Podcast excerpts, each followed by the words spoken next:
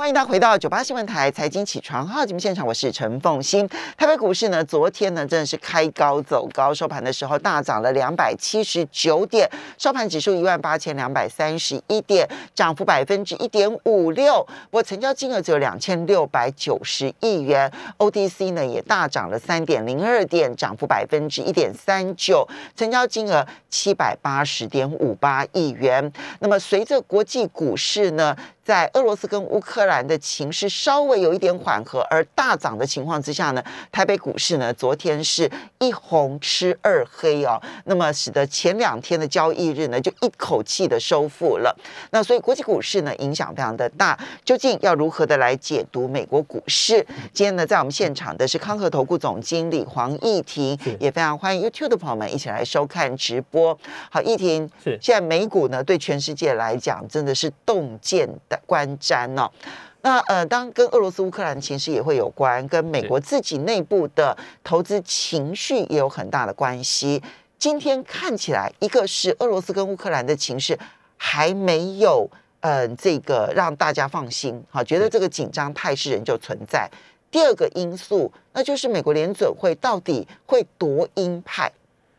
呃，其实就俄乌的情势来看啊，当然后续还是有可能有一些变数了，但至少在两天前，我们看到说部分呃俄罗斯的军队已经撤回基地了。哦，那他们他们的说法是说这是个演习，但后续还需要去看呃更多的的观察。那当然我不是国际政治跟军事的专家，所以可能 哦各位可以去去收听呃李大忠老师的节目，就周二哦周二呃八点哦。但更重要的，对昨天的盘势来看的话，呃，当然联准会的会议纪要是个关键。嗯，哦，那事实上在呃过去这一周，哦美股一度是呃重挫，那当俄乌形势是一点，那另外在呃上周末之前的话，其实呃联准会的官员呃有投票权的 James Brown，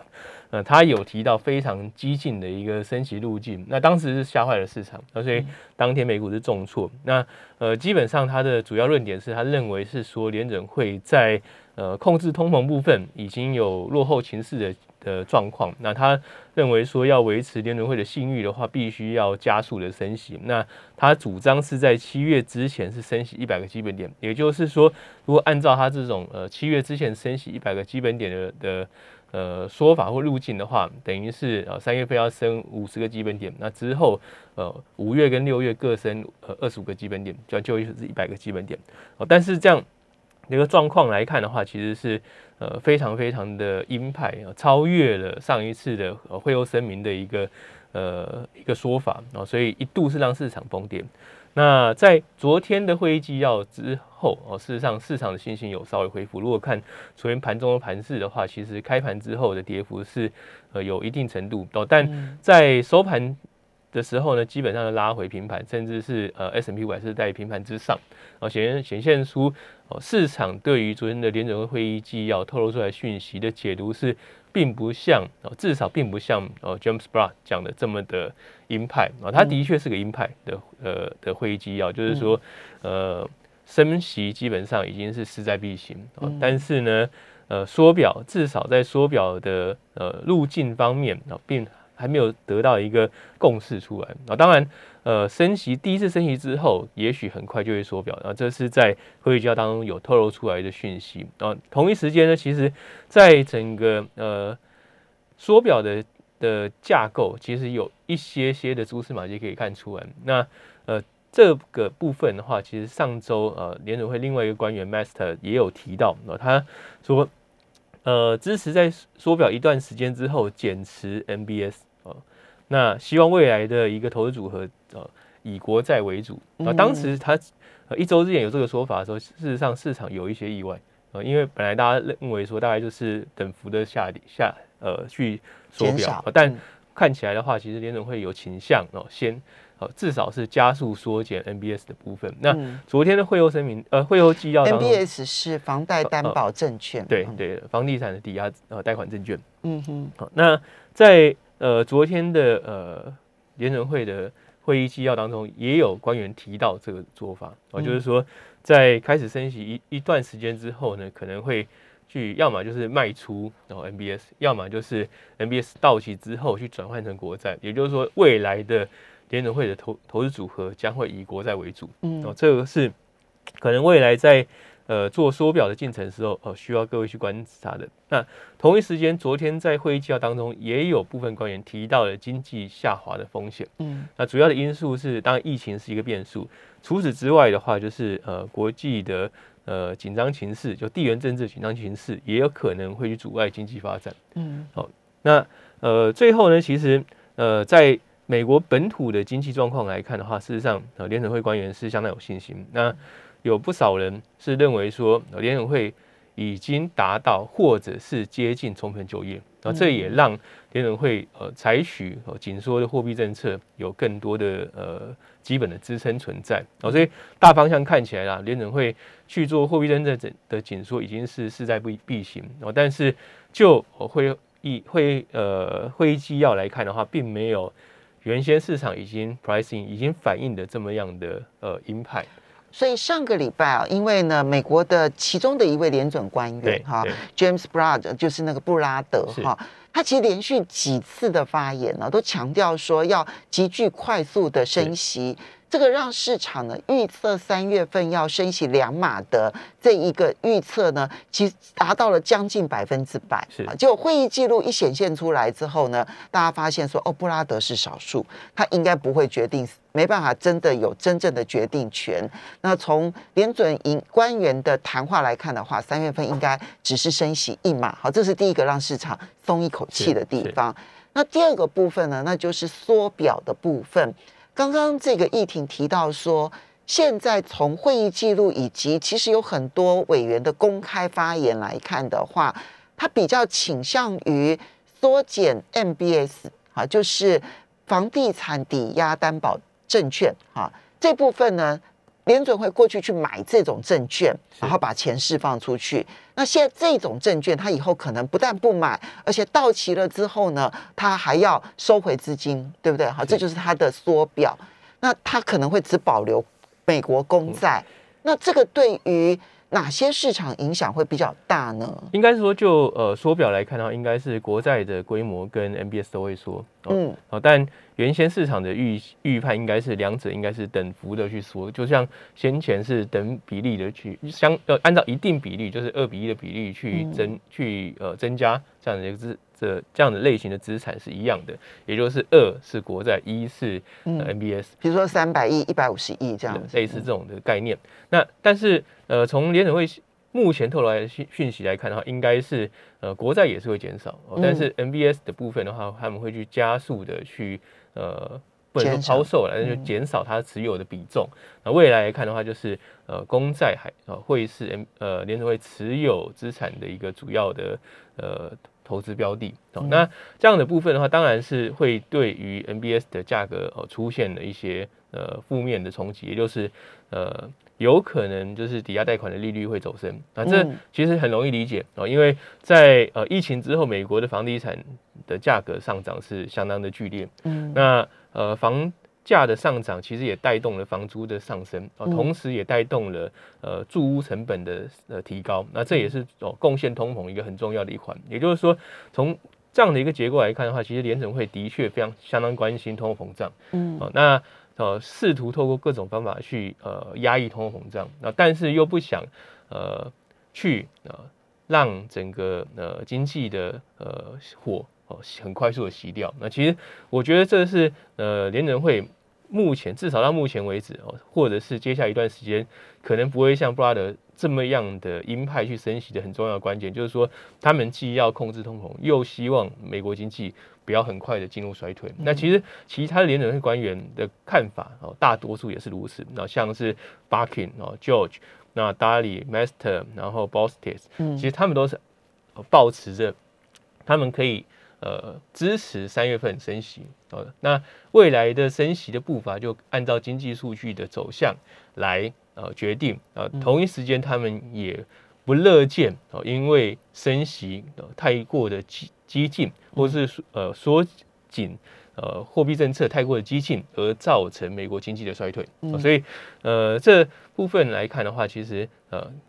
未来啊，就是三月份的这一次的呃联准会的呃 FNC 会议之后，各位可以看，应该会可以看到出更清晰的图像，就是联准会。呃，既希望啊控制通货膨胀，又希望保持美国经济的一定的活水。这也是市场呢解读这一份纪要，觉得哇联准会没那么鹰派，而开始转趋于相对乐观的一个很重要的原因。是，因为看起来他们本来觉得联准会官员已经完全不管经济成长了，反正只要先把通膨控制住就算了。那么，但是现在看起来联准官员对于经济这件事情还是蛮在意的，对不对？哈。所以那那这样子的话，到三月下一次的会议之前，我们要怎么去预判这个市场呢？如果我们先把俄罗斯乌克兰放一边的话，是，那就呃最近的盘势来看的话，其实上呃大致上就是一个震荡的格局。那因为呃，短线上的一个的讯息多空多空分杂了。那多方的部分，那当然就是美国经济数据并不算太差。嗯，同一时间呢，就是美国的企业获利表现还算不错哦，所以个别公司的表现还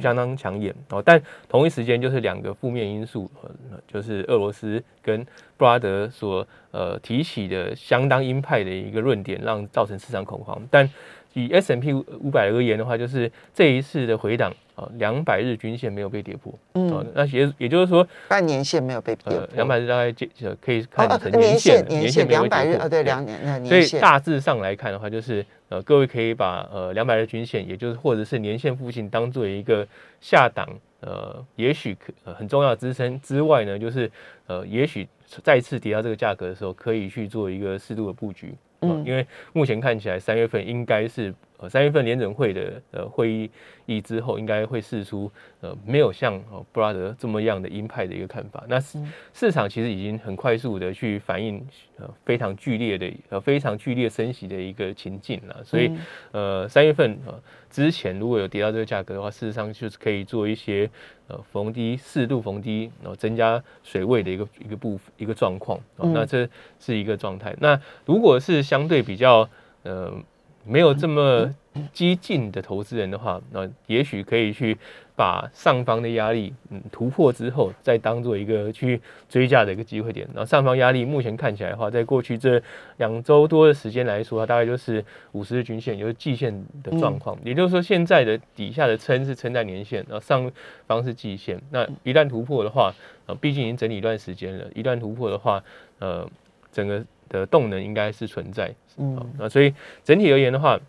呃，大致上就可以把握这个呃来回震荡部分，去在低档去呃重新布线一些部位是。所以先从年线跟季线之间作为先观察的一个重点了。是。好，我们要稍微休息一下。那么，嗯，因为联准会呢在三月呢即将举行会议啊，然后再加上有一份报告，我们就想。欢迎大家回到九八新闻台财经起床号节目现场，我是陈凤欣，在我们现场的是康和投顾总经理黄义婷，也非常欢迎 YouTube 的朋友们一起来收看直播。好，最近呢，这个全世界的股市啊，当美国股市为首啊，那么都受到了两个因素的影响，一个就是俄罗斯跟乌克兰的情势，然后第二个呢，其实就是美国联准会呢，那么未来的政策会不会过于激进？好，那这两件事情呢，其实是大家最关注的两件。是，刚刚那至于俄罗斯跟乌克兰呢？其实 这跟国际政治有很大的关系哈。这个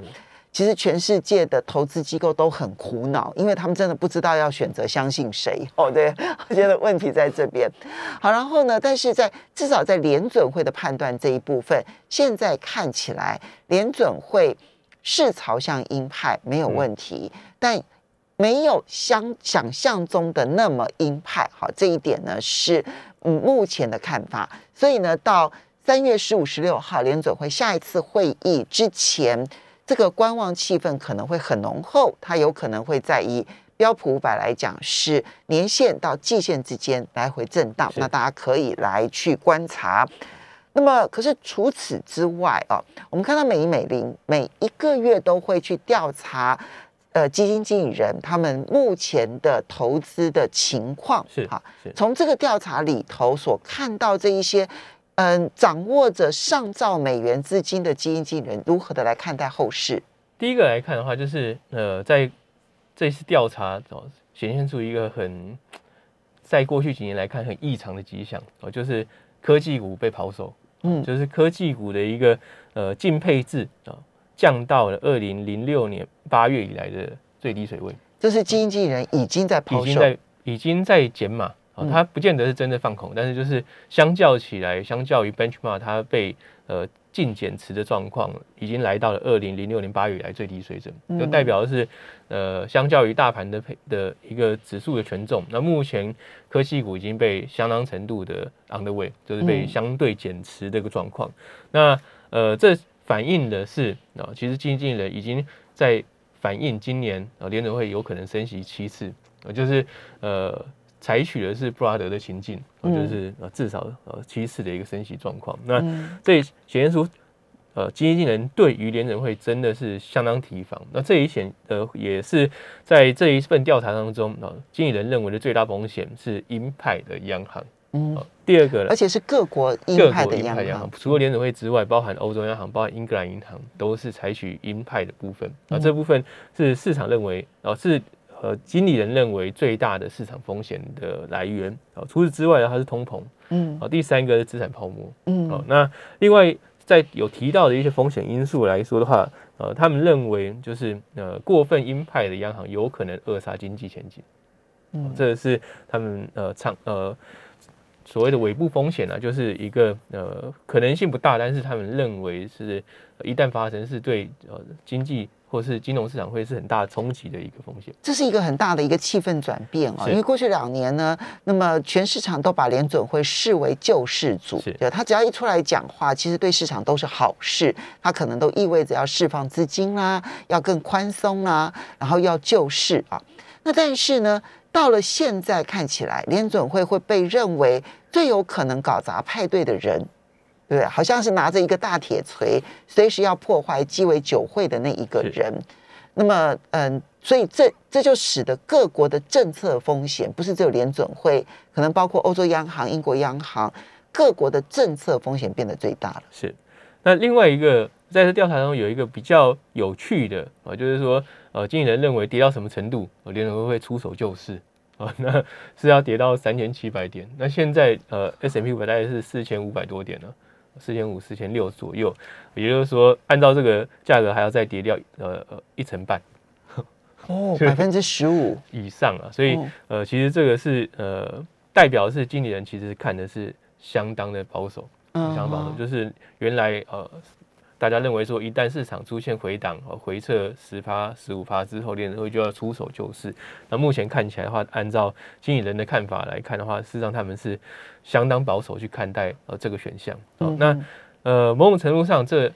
呃反映的是当前哦。手掌握了这么大的一个部位的经经理人们，他们的看法目前来看是相当相当保守，至少在股市部分，嗯，是相当保守。对，再一次更保守，嗯，再一次的渐减码幅度呢，呃，是相较于 benchmark 是渐减码七十二 percent，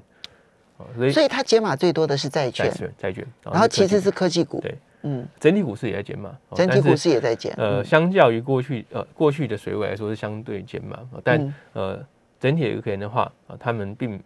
不是说完全看淡股市的，至少在股市当中，他们还是做多银行类股。哦，那现阶段来看的话，经纪人认为最好的标的是现金。嗯，这整体而言，这就份就是一个相当保守的一个呃技能调查。但呃，就整个大结构来看的话。不见得是坏事，因为代表的是现阶段其实大家大家的持股水位都相相当低啊。一旦就是呃整个风向球开始出现转变，然后例如说三月份的 FOMC 会议之后，联总会没有这么的鹰派，不像布拉德讲的这么的鹰派的话啊，重新去建构部位的资金是存在的啊。所以这现在的低持股，哦现在的保守，现在的悲观情绪，也许是下一次反弹。哦，甚呃，或是呃，下一个推升股市的一个重要因子，就是代表的是资金重新去呃建构水位呃推升的部分啊。第二个来看的话，呃，有一个很重要的关键，那呃是来自于通货膨胀。然后通膨是经济人们认为说是呃第二大的风险，但呃就我的观察来看的话，我认为说今年上半年之后，通膨情势有可能缓解。嗯，哦那。那我相信长期听我们节目的呃听众朋友或者观众朋友应该有印象，就是我还蛮早就提到高通膨可能来临，就去年上半年的时候。那现在来看的话，从这个时间点往前再推一个半年一年，那我认为通货膨胀会下降。那主要有几个呃佐佐不能说佐证啊，就是利润的依据。第一个来说的话，就其实是来自于呃第一线的一些厂商他们的看法。嗯，那那我个人认为，呃，有有两家业者的看法可以去参考。第一个是马士基，就全球最大的一个货柜船对的业者啊，其实他一周之前有提到，今年下半年供应链会得到缓解。嗯，那主要的因素呢？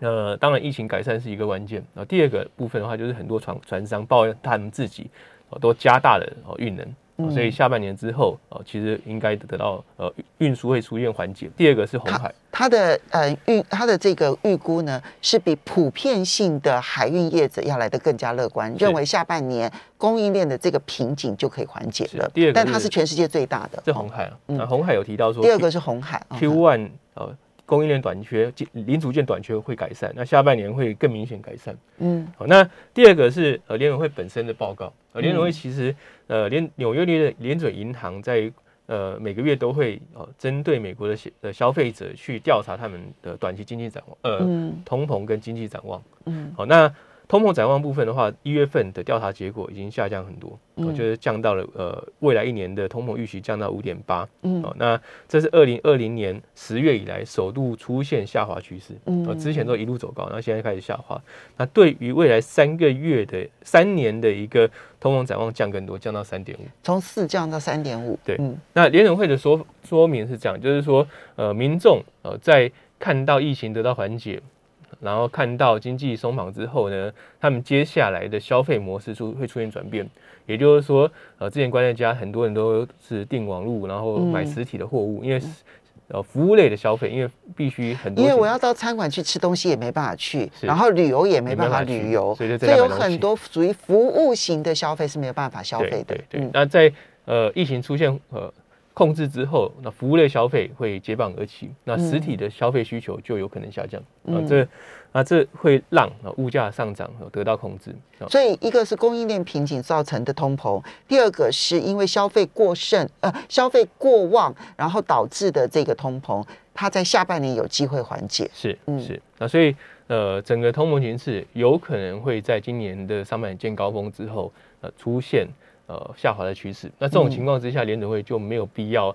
呃，采取一呃，如同布拉德的这种这么激进的方法。那这对金融市场是一个正面，会是一个相对比较正面的注意。好，那你具体的建议，大家在这个时候的操作策略，经纪人看起来很保守，但你觉得今年下半年其实情势没有那么恶劣，大家不必那么样的恐慌。那这时候的建议是？啊，第一个当然还是逢回去做一个呃布局，会是一个相对比较聪明的方法。就你刚刚讲到，呃，如果以标普来讲的话，来到年线这附近的时候，可以去适度的去增去增加水位。那呃，假设你现在的水水位是低于五成的话，可能可以慢慢的去呃建构到五成甚至六成的一个持股的水位。那呃持股的部分的话，目前我们还是会建议相对比较平衡式的结构，也就是说，如果过去是一味的追科技股的话。现在还是可以去，呃，买进一些呃相对起来的价值性股票，例如像是银行，像像或者是说呃受惠于油价高涨的能源股哦，那。采取相对比较平衡的布局方法，而不是像过去可能一味的去